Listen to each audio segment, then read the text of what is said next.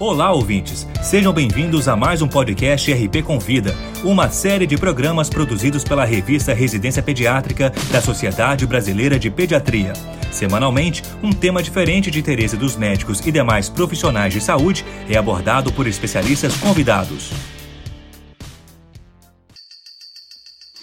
Nesta edição abordaremos o tema prurigo estrófilo. Para falar sobre o assunto, convidamos a doutora Ana Elisa Kicheski Bal, membro do Departamento Científico de Dermatologia da Sociedade Brasileira de Pediatria.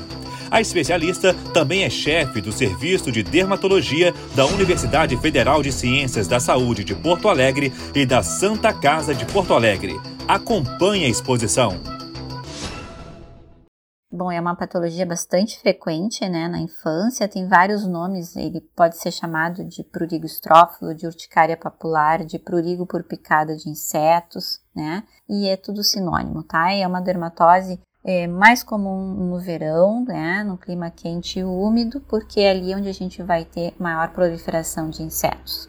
Afeta mais as crianças pré-escolares, né, e, uh, em geral, as crianças que se sensibilizam, então, né, à, picadura de insetos, vão ter lesões não somente onde o inseto pica, mas também lesões à distância. Uh, quais são os insetos mais envolvidos nesse tipo de alergia? São os insetos sugadores, né? Entre eles os mosquitos, as pulgas, os carrapatos e também os percevejos mas a gente pode também desenvolver né, essa reação a picadas de, de formigas, por exemplo, né, que são só insetos picadores e não sugadores. Normalmente, quando a gente tem a picada, é, o que acontece? As lesões elas se veem de forma linear, né? Assim, uma do ladinho da outra. Isso é bem conhecido como é, café da manhã, almoço e janta, né? Do inseto que picou. Mas na verdade é porque ele normalmente caminha um pouquinho, pica de novo, caminha um pouquinho, pica, ou voa, né, e pica de novo.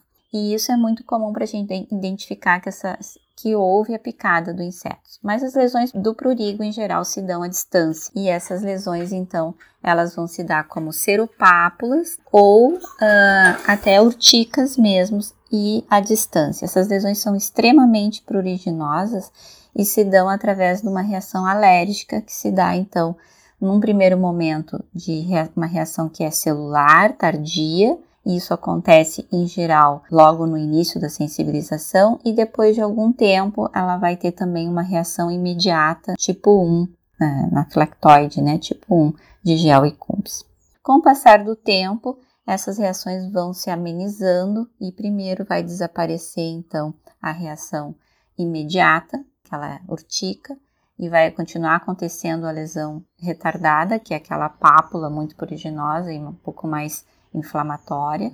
Isso vai se manter durante mais algum tempo, né, anos, até que dessensibiliza e por um fenômeno de tolerância imunológica não acontece mais, ok? Quanto tempo isso demora para dessensibilizar?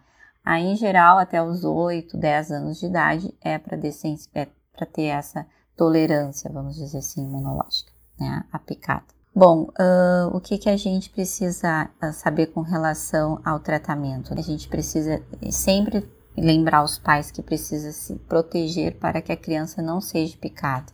Essa proteção vai se dar através do uso do repelente, e a gente tem vários tipos de repelente no mercado, e também a gente pode optar por diferentes tipos de repelente, né? A gente tem por exemplo, hoje os melhores que têm mais efeito, maior duração de ação é a caridina e as concentrações variam de acordo então a, a, a faixa etária e eu acho que são os mais recomendados no momento e também a proteção física, né? Usar manga comprida, calça comprida sempre que, que, possível, né? Usar mosquiteiro, usar tela nas janelas, isso tudo ajuda. Quando se tem já a reação, né? Além do uso do, do corticoide tópico sobre a lesão, e aí a gente pode utilizar um corticoide tópico de alta potência, com ou sem antibiótico associado, né? No tratamento em cima da lesão durante cinco dias, a aplicação, e antistamínicos orais, tá? E em casos onde o prurigo é bolhoso, ou seja, se forma bolha no local onde após a picada do inseto, ou um edema muito importante, edema de face, edema da mão, do pé,